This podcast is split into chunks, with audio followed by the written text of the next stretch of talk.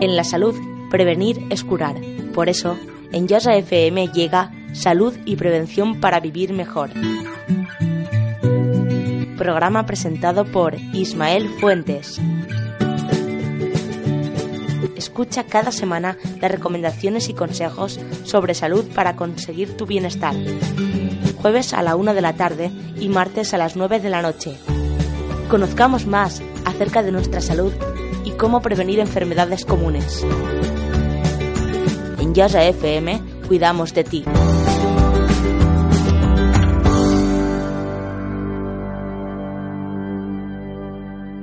Es momento de escuchar el programa Salud y Prevención para Vivir Mejor. Las mejores recomendaciones y consejos de salud cada semana en Yasa FM. Presentado por Ismael Fuentes. Bienvenidos.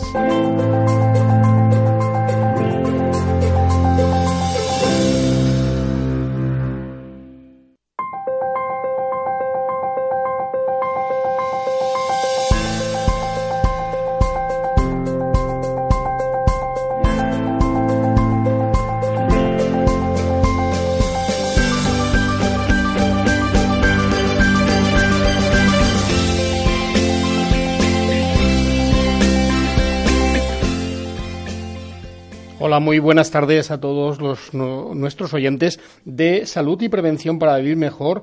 Un día más por aquí para hablarles de salud, también de prevención y bueno, pues en el día de hoy vamos a tratar algo que venimos tratando muy a menudo en este programa, que es el tema alimentación. Pero para ello, esta, en el día de hoy hemos traído a nuestros estudios eh, a Mari Pellicer, eh, que és diplomà en nutrició humana i dietètica i que ens va a parlar sobre temes de, eh, temes de salut eh, de, pues, bueno, pues el tema de la dieta, que és molt important, i sobretot pues eh, el tema de, de la dieta en estos moments, ¿no? De, de, de Nadals, en estos moments d'excessos, eh, com afrontar estos excessos eh, que de alguna forma nos poden portar a situacions, diguem, de mm, desajust a nivell del sistema pues, sobretot gàstric i duodenal, no?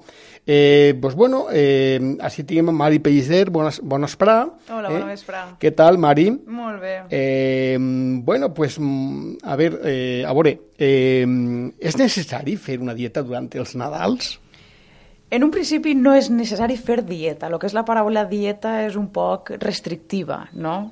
És necessari sempre tindre en compte que tinguem uns objectius marcats, perquè és important portar sempre una alimentació normalment correcta i saludable. ¿vale? És important també ser conseqüent en la fam que tenim, saber diferenciar quan tenim fam de deberes o quan és fam social, perquè ara en, estos, en, este, en esta època de Nadal mos juntem a menjar.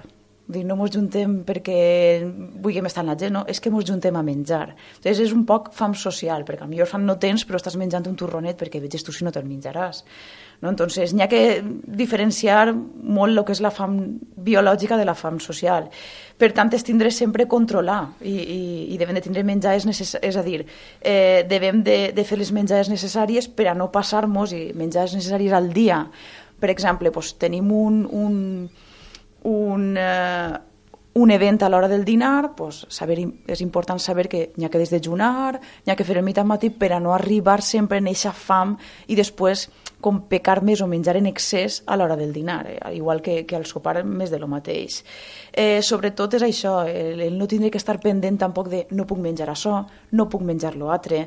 Poder-se menjar es pot menjar, el que passa que n'hi ha que tindre un poquet de, de, de controlar el eh, que és el, el dec menjar esto i sé que no me n'estic passant, vale? i, i el que és un poc el, la mesura, re, recalcar un poc la mesura, i que festes especials, però menjars n'hi ha relativament poques, és a dir, 4 o 5 menjars a lo millor més especials, sopars d'empresa, dinar de Nadal, Nochebuena i Reis, Nochevieja, que són comptades, el que passa és que moltes voltes intentem ja des de, des de abans del Nadal ja tindre coses en casa i anar picant perquè pensem que és l'època de Nadal. I això ha que tindreu molt controlat. Toca passar-se'n en les menjars que toca passar-se'n.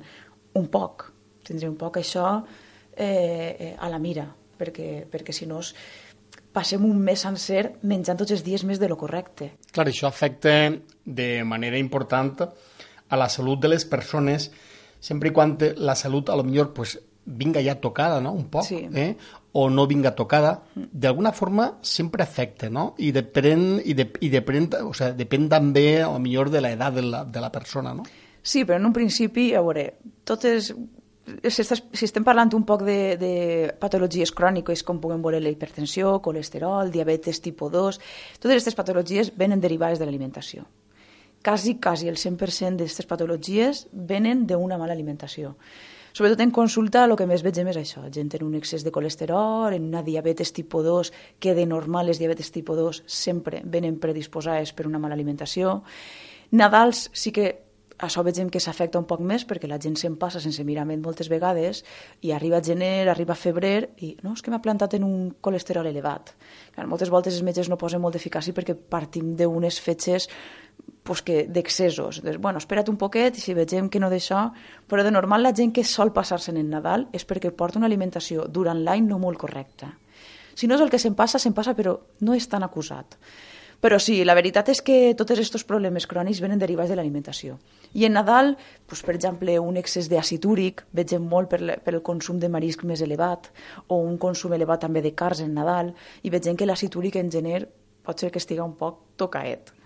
Sobretot també en els torrons. Torrons, gent que pateix una diabetes tipus 2, no parlen d'una diabetes tipus 1 perquè aquesta gent té eh, molt controlat l'alimentació, però en, una diabetes tipus 2 lo normal és que en Nadal tinguen algun sustec que altre. Què puc fer, no?, per no passar-me en un sopar o en un dinar? Hi ha que rec- recordar sempre que és molt important, jo sempre explico en consulta el plat saludable, no? plat saludable de Harvard, eh, un poc així per a que es pugueu fer un poc la idea és mitja, és a dir, un plat redó, vale? la meitat del plat sempre seran verdures i de l'altra i de l'altra meitat serà la quarta part proteïna saludable i l'altra quarta part cereal integral. Això és el que hauria de mantindre's durant totes les menjades, és a dir, durant tot el que són les menjades més importants com dinar i sopar. No? En teoria, en, en Nadal hauria ser el mateix. És un poc l'utopia en Nadal, perquè la gent menja molt més car, molt més peix, molt més picaes que tenen quantitats elevades de grassa o de sucres. Eh, N'hi ha que recordar sempre que les verdures deuen, ser, eh, deuen estar presents sempre en la, en la taula sempre. O bé siguen amanida, una amanida que li pots col·locar un poc de, de fruits secs o uns quantes panses o un poquet a lo millor de, de un poc d'atún, un poc d'ou per completar un poquitiu, no? Ensalades amb verdura, eh, un tro, eh, guarnicions amb verdures, pues alguna parrillaeta, alguna guarnició que acompanya el plat principal en un poc més de verdura per a que no siga tot carn o tot peix, alguna sopa de verdures també és important, eh, els humus, que ara es porten molt, la gent comença a consumir ja més humus, lo, estaria molt bé fer-los en llegums, ja estàs menjant llegums a l'hora de fer algun aperitiu, és un aperitiu saludable i ja no piques de coses més grassoses com els formatges, no hi ha que abusar tampoc d'embotits i és una època en què la gent abusa moltíssim de l'embotit. Eh, aperitius sempre elaborats amb verdures, molt important, tindre un poc d'imaginació, buscar un poc en, en, en internet, que la gent ara té l'internet molt abast, doncs, bueno, buscar algun tipus d'aperitiu saludable. Un consell també que es pot ajudar molt a l'hora de, de solventar un poc eh, les menjades estes en excés eh, és servir-se en plats menuts.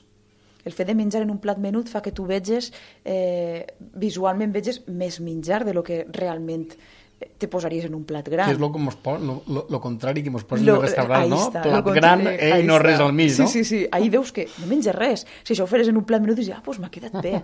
Realment m'ha quedat bé, doncs sí. Sí, que la vista fa molt. Sí, moltíssim. Psicològicament això fa moltíssim.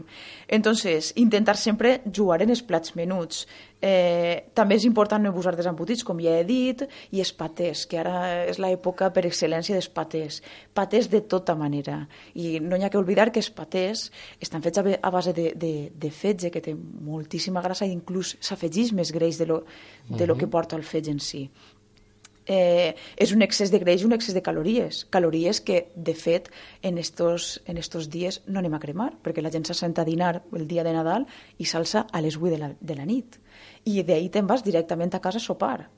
I damunt te menges les sobres, perquè ja te sap mal, i te menges les sobres. Ah, Passes és una bomba, és una bomba per- menjant- per l'organisme, Sí, sí, sí, claro. sí, exagerat. Després també és important no, evisa, no, no evita, evitar un poc també l'excés dels dolços. I una, un consell que podrien col·locar és menjar fruita després de les menjades grosses. Per què? Perquè després quan traguem el, el, el dolç és com que ja estem plens. I te menges un poquet, però menges un poquit més, menys. Simplement és per tastar-ho. De l'altra manera, si te deixes el postre no menges fruita, com que t'has deixat el hueco i fa que després te menges més dolç de lo que hauries de menjar. Entonces, això també hi ha que jugar un poc la part psicològica, al mentalitzar-se i dir no, no vaig a menjar aquesta quantitat de dolç perquè sé que no és correcte per a mi i sé que vaig a menjar moltíssim durant estos, estos Nadals, per tant, vaig a menjar-me la part de fruita com a postre, en quede bé, i a l'hora del dolç pues, menja un poc menys de lo que potser em menjaria. Eh, eh, el que estàvem dient, no mos, no mos oblidem de la fruita, és molt recomanable, eh? i, i evitar també l'exercici de que ara vaig i felicite a la tia del, del meu home, de no sé què, la tia fulanita, i mostrar-ho en el dolç i veig tu si no picaràs. Entonces, si saps que vas a menjar, abans intenta menjar algo saludable en casa per a no tindre que menjar en excés. Per omplir-te. No passa res per dir, no, no, és que no m'apetís. Una poma, eh? Per exemple, o la pinya, que ara també és molt de... O la pinya, que és molt digestiva. Sí, o agarres també és molt important agarrar-se les fruites de temporada. Ara està el caqui, que també plena molt, o fruits secs, que també és la temporada de menjar fruits secs, dàtils, que també estem parlant d'aliments de, de temporada. Això en la taula sempre, sempre haurien de col·locar, a més una taula de Nadal, pues poses els fruits secs, poses dàtils, algunes panses i estàs menjant coses correctes, fruita de fet, dolça, perquè te lleves el mono i del dolç, però ja no estàs menjant el pastís de moniato que porta sucre per avorrir. Claro. Quins eh, dolços estan permitits no, menjar? O des del teu punt de vista, quins serien els més adequats? En un principi, tots aquells que no porten sucre. I això és molt bonic de dir, però molt difícil de fer. Vale? Perquè ara pues, les mantecaes porten mela... Bueno, no és, tan, no és tan difícil si tinguem la cuina un poc... N'hi ha una cuina vegetariana que fa uns postres tremendos, sí, sí. tremendos de la muerte, que estan superbons. Sí, però el no... que passa és que no estem acostumbrats a això. Sí, el que passa és que la gent vegetària moltes voltes pensa que és correcte sempre. Uh -huh. I el sucre no és, un, no és un animal. Per tant, el sucre també es col·loca en les coses vegetals. O, o els àgaves, els sirops, tot això, continua sent sucre. No seria correcte el prendre-ho. Entonces, sí que hi ha maneres de, de fer dolços diferents. Com, per exemple, ahir mateixa una dona en consulta me deia no, és que jo ara vaig a fer una, una coca de carabassa i en compte de ficar-li el sucre, li fique dàtils pues bueno, és una manera de menjar fruita també, estàs menjant algo dolç, però ja no és una cosa excessiva, ¿vale? i ja no estàs menjant sucre en si. Entonces, estem parlant d'algo correcte. Però sí que és cert que la gent no s'apara a, a, a buscar receptes diferents, perquè al final el Nadal comporta la gastronomia típica. Pues l'arnadí, eh, tenim estorrons, tenim totes aquestes coses que realment porten, estan fetes a base de molt de sucre. Però hi ha que conscienciar-se, no passa res perquè es menja un pastisser de moniato, i no hi ha problema, o perquè compres un, una caixeta de bombons, o m'han regalat una caixa de bombons, veges tu si m'agraden si no me'n menjaré. Bueno, però te'n menges uno. Uno i mira el que pot durar-te, o regala-los, o repartís ahí perquè no, sigui, no ser tu l'únic que estigues menjant malament, no? És un poc així uh -huh. lleig de dir, però no t'atraques hasta que s'acaben perquè hi ha molta gent que diu, no, és que com els han regalat i sé que més ha de menjar, doncs menja, es menja d'una taca i ja està. Tampoc n'hi ha que ser així, no? és, és excessos i, i, i les i els atracons tampoc són correctes. Bueno, sabem que els excessos en tot eh, pues, és roïn, no? Pues, un excés tant per dalt com per baix, no? Mm sempre. Hi ha que intentar sempre el mantindre dins de, d'aquestes fetges que són dies pues, de juntar-se amb la gent i tot, intentar tindre clar que no n'hi ha que juntar-se a menjar. És a dir, l'objectiu final no és menjar. L'objectiu final és estar en la gent que tu, que tu vols, la gent que tu estimes. Pues no n'hi ha que dir, no, no, és que així m'atraca i menja i és l'únic dia que menja i una bomba i tot per l'aire. Hi ha que tindre un poc de consciència. Tampoc és, és el fet de dir no puc menjar-ho, però hi ha que tindre moderació la moderació jo crec que seria la paraula. Uh -huh. Molt bé. Qui, eh, què és millor eh, a l'hora de, de beure? Cervesa, vi, patxaran... a veure, en un principi, la premissa, lo que jo comento molt en consulta i el que els nutricionistes de, de fet anem dient de manera hasta la sacietat és l'alcohol quan menys millor. Això no és prohibir-te l'alcohol, sinó que és limitar un poc. És a dir, si estàs acostumat a fer-te totes les setmanes dos cerveses el cap de setmana, doncs, bueno, si te'n fas una, millor. I si te la fas sense alcohol, doncs millor que millor. L'alcohol, en un principi, n'hi ha evidència científica en la qual es recomana no prendre alcohol, perquè l'alcohol té relació amb patologies cròniques, vale? el colesterol, problemes cardíacs, tota la part esta de, de diabetes, però tot el que són és, eh, les enfermetats cròniques n'hi ha, n'hi ha una relació negativa en la ingesta d'alcohol. Però l'alcohol, el primer òrgan que afecta és el fetge, pues el depòsit, mm no? I el fetge està molt bombardejat per l'alcohol. L'alcohol té que el, el fetge té que treballar molt per a poder metabolitzar l'alcohol. I, I en un principi són calories buides cada, cada gram d'alcohol estem parlant de 7 calories. Calories que el cos no necessita, perquè realment no són proteïnes, no és sucre, no és, no és ningú tipus de, de, de nutrient essencial. Per tant, de tota manera, la gent veu, en Nadal la gent veu, en, durant l'any la gent veu, però simplement hi ha que recalcar que són dies que sense voler, pues, bueno, en Nadal se, més, no? Ben. Saps que vas a menjar, per tant, intenta suplir un poc el que saps que vas a menjar veu un poc menys, perquè uh -huh. de broma en broma ens col·loquem en una barbaritat de calories i sobretot són calories que tu no vas a cremar. Vale? Entonces, n'hi ha que tindre, tindre en, en compte això, de que un, ha, anem a menjar un excés de menjar, per tant, n'hi hauria que intentar ser conscients del que anem a veure.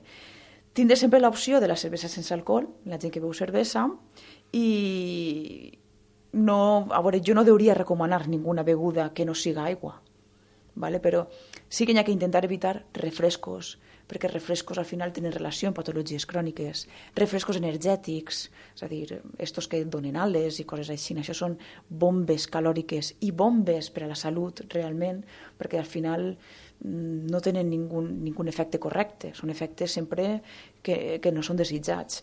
Eh, igual també el vi, el vi es parla molt de que el vi no? Una, copeta de vi al dia és bo. Això no és de veres. El vi, quan menys, millor. No vol dir que la gent que de normal pues, li agrada fer-se una copeta de vi, pues, bueno, hi ha gent que diu, no, és que abuelo bevia vi tota la vida i s'ha mort als 90 anys. Ja, però no és lo habitual.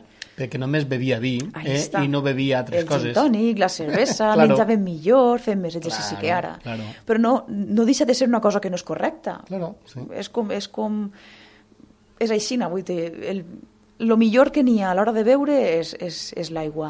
Ni fruits, ni sucs de, de, de fruta, aunque siga fruta natural, no, estem parlant de sucres, sucres que no anem a gastar, sucres que no són correctes per l'organisme. Entonces, lo ideal és l'aigua. Aigua en gas, tenim opcions d'aigua en gas. Clar, la gent me diu, no, és que veges tu, si no vaig a beure una copeta de vi o una cerveseta. Si, no, si la cosa no és que no te la begues, però sempre en moderació. Intentar sempre que siga l'alcohol, deixar-lo de forma puntual, eh, esporàdic, i de manera moderada, sempre, sempre. Bueno, això també anirà en referència a cada una o a cada persona, no? Sempre, evidentment, és mal, però per aquella persona que tingui una patologia crònica eh, cardiovascular o, tia, o hepàtica, evidentment, per aquesta persona és tremendament una bomba i tremendament prohibit, no? o prohibitiu. Mm pues serà aquella persona que està treballant, vaig a posar una comparació diferent, és eh, que està fent esport tots els dies, pues, pues no passarà res. Vull dir que... Passarà menys. Passarà menys. Lo que passa que a l'hora de prevenció, si parlem de prevenció, n'hi ha que previndre. Uh -huh. Entonces, jo sempre dic, un professional mai pot dir l'alcohol és bo. Que te passarà menys si veus menys? Pues evidentment. Entonces, per això sempre la frase esta que agarren com a coletilla és l'alcohol quan menys millor. I ahir ho deixem un poc de la mà de cada un. Pues, bueno, hi ha gent que a lo millor totes les, totes les dies fa la cervesa a l'hora de dinar i en consulta li dius quan menys millor i si d'ahir passa tres dies únicament de cervesa, pues, bueno, ja has aconseguit un pas claro. important. Jo tinc, uh, tinc pacients que, que passaven de que coses que veien com a normals, com per exemple el, la cervesa per a dinar, el carajillet després del cafè, eh, a l'hora de sopar una copeta de vi. Veuen com a algo normal i realment després s'han donat compte de que no era normal, de que bevien massa. Si sumarem tot, eh, al final i al cap mm. del dia, pues imagina't al cap de la setmana o al cap del Uf, mes. Imagina't. Entonces ahí és quan s'assustarien realment, no? Mm. Bueno, eh, Mari, com puc eh, compensar els excessos? No? Eh, és correcte menjar eh, a l'endemà fruita tot el dia per a compensar el dia anterior els excessos que he fet el dia anterior o, o què? Quines són el, què és el que ens podries dir respecte a això? Hi ha, ha que oblidar-se sempre de compensacions. Hi ha que menjar en consciència i en conseqüència. Vale? El que menjar disfrutar-ho al màxim, és a dir, si a mi em trau en el dia de Nadal pues, un pastís que m'encanta, menjaré un trosset, me'l menjaré a gust, me'l disfrutaré, perquè no passa res per menjar-te-li disfrutar, i després no tindré ningú remordiment perquè jo sé que esto és una cosa esporàdica. Vale? Entonces, ha passat això, ha passat això. Que bosta, eh? I el, que bo que el, el, i el que a gust pastisser de moniato. Te'l Eh? menges. A mi és que el pastís de moneda no m'acaba de xogar No massa, però bueno, tot allò que duga xocolata és un poc, eh, un poc més, A no? Ra Raül diu que sí que li agrada. Sí, eh? no? eh, n'hi ha que menjar-ho de manera, de manera que tu disfrutes, no? Disfrutar-ho al màxim, però sempre tenir, sempre, ser sempre conscients de que no és correcte, ni és saludable menjar aquestes coses de manera habitual. No? I de manera habitual em referís ni setmanalment, perquè això ja seria un habitual. Les coses mal fetes no les poden compensar, i això ha que tindre en compte. Igual que si... És com l'exemple que jo donaria el de si em fume un paquet de cigarros, no, no puc estar una setmana respirant més per a compensar eh, este excés de, de, de tabaco que m'he fumat. Pues en el menjar passa el mateix. Una cosa que tu has menjat que no és correcta, tu te l'has menjat. El costa que treballar per a metabolitzar tot això. Entonces, simplement ho has menjat, has menjat i ja està. No n'hi ha que dir, pues ara menja menys, perquè si estem parlant a nivell calòric, bueno, menges menys i compenses calories, però és que no estem parlant a nivell calòric, parlem sempre a nivell funcional. Si tu t'has menjat un, jo que sé, un bocadillo de alguna crema de xocolata a lo bèstia, te l'has menjat. I el costa que treballar per a metabolitzar això. Per molt que tu facis més exercici o menges únicament fruita per la nit, no vas a, a fer que això vagi més ràpid, perquè tu ja, ja ho has fet. És com el que diu una mentira, després diu perdona'm. No? No, no pots dir, no, però és que el mal ja l'has fet. Podré perdonar-te, però el mal ja l'has fet. No? Però això és una cosa similar. Entonces, això de que la gent ara li ha pegat molt la moda de dietes detox i menja molt un dia i després no mengen tot el dia, doncs bueno, això n'hi ha que agarrar amb pinces. Tenim el que són dijuns alternatius, que això és un poc... Mm, jo sempre ho dic, agarrar amb pinces, quan fas algun excés, doncs, no quan excés, jo no col·locaria un dijú en, en gent que fa un excés, perquè al final tens que ser conscient del que has menjat. Si hi ha problemes que millor pues, gent que li costa molt perdre pes, n'hi ha que pegar-li una manejadeta al metabolisme, pues, a lo millor estudiar un, un dijú alternatiu específicament personalitzat per a aquesta persona, sí. Però no en quant a dir he fet un excés, me'n passe, pues res, menge fruta... I... No, la fruta és bona, però no per a compensar res. Vale? Això no vol dir que digues he menjat a l'hora del dinar, el dia de Nadal, he menjat més de lo que tocava, o no he menjat més de lo que tocava, però, claro, són coses que de normal no menges. Estic molt d'enfitar, doncs, bueno, arriba la nit, no tinc fam. Doncs pues no menges directament, no menges per menjar, que el cos no, no té falta. Podria passar 24 hores perfectament i no té falta. No menges per menjar. No tinc fam, no menge. M'apeteix menjar una fruta? Menjo una fruta, no tinc problema. Però hasta ahí. Dir, no, no el fet de dir vaig a compensar-ho, no, el compensar res. Sí que és aquella que tindre en compte que l'exercici s'ha de fer. No té que servir-nos per a compensar, té que servir-nos com un habitual. Al final l'exercici té que ser de manera contínua sempre. I en estos dies no hi ha que deixar-lo de costat, perquè de fet és quan passem més temps sentats. Pues mos sentem a l'hora de dinar i hasta el sopar no mos hem alçat de la cadira. Pues no, alcem-se, peguem una, boleta, una volteta per el Belém o pel poble, vegem a fulanito, anem a felicitar a Benganita. El manejar-se un poquitiu, n'hi hauria que fer-ho. També els dies estos de més festa, pues, no vol dir que tot el dia estigués de juerga. Pues de matí me'n vaig, pego una volteta per la muntanya, he fet ja un poc d'exercici, m'he anat a córrer, o he fet un poc d'estiraments, de, de, o jo què sé, intentar fer aquestes coses que de normal es fan per a, per a no atrofiar-te durant els dies de Nadal.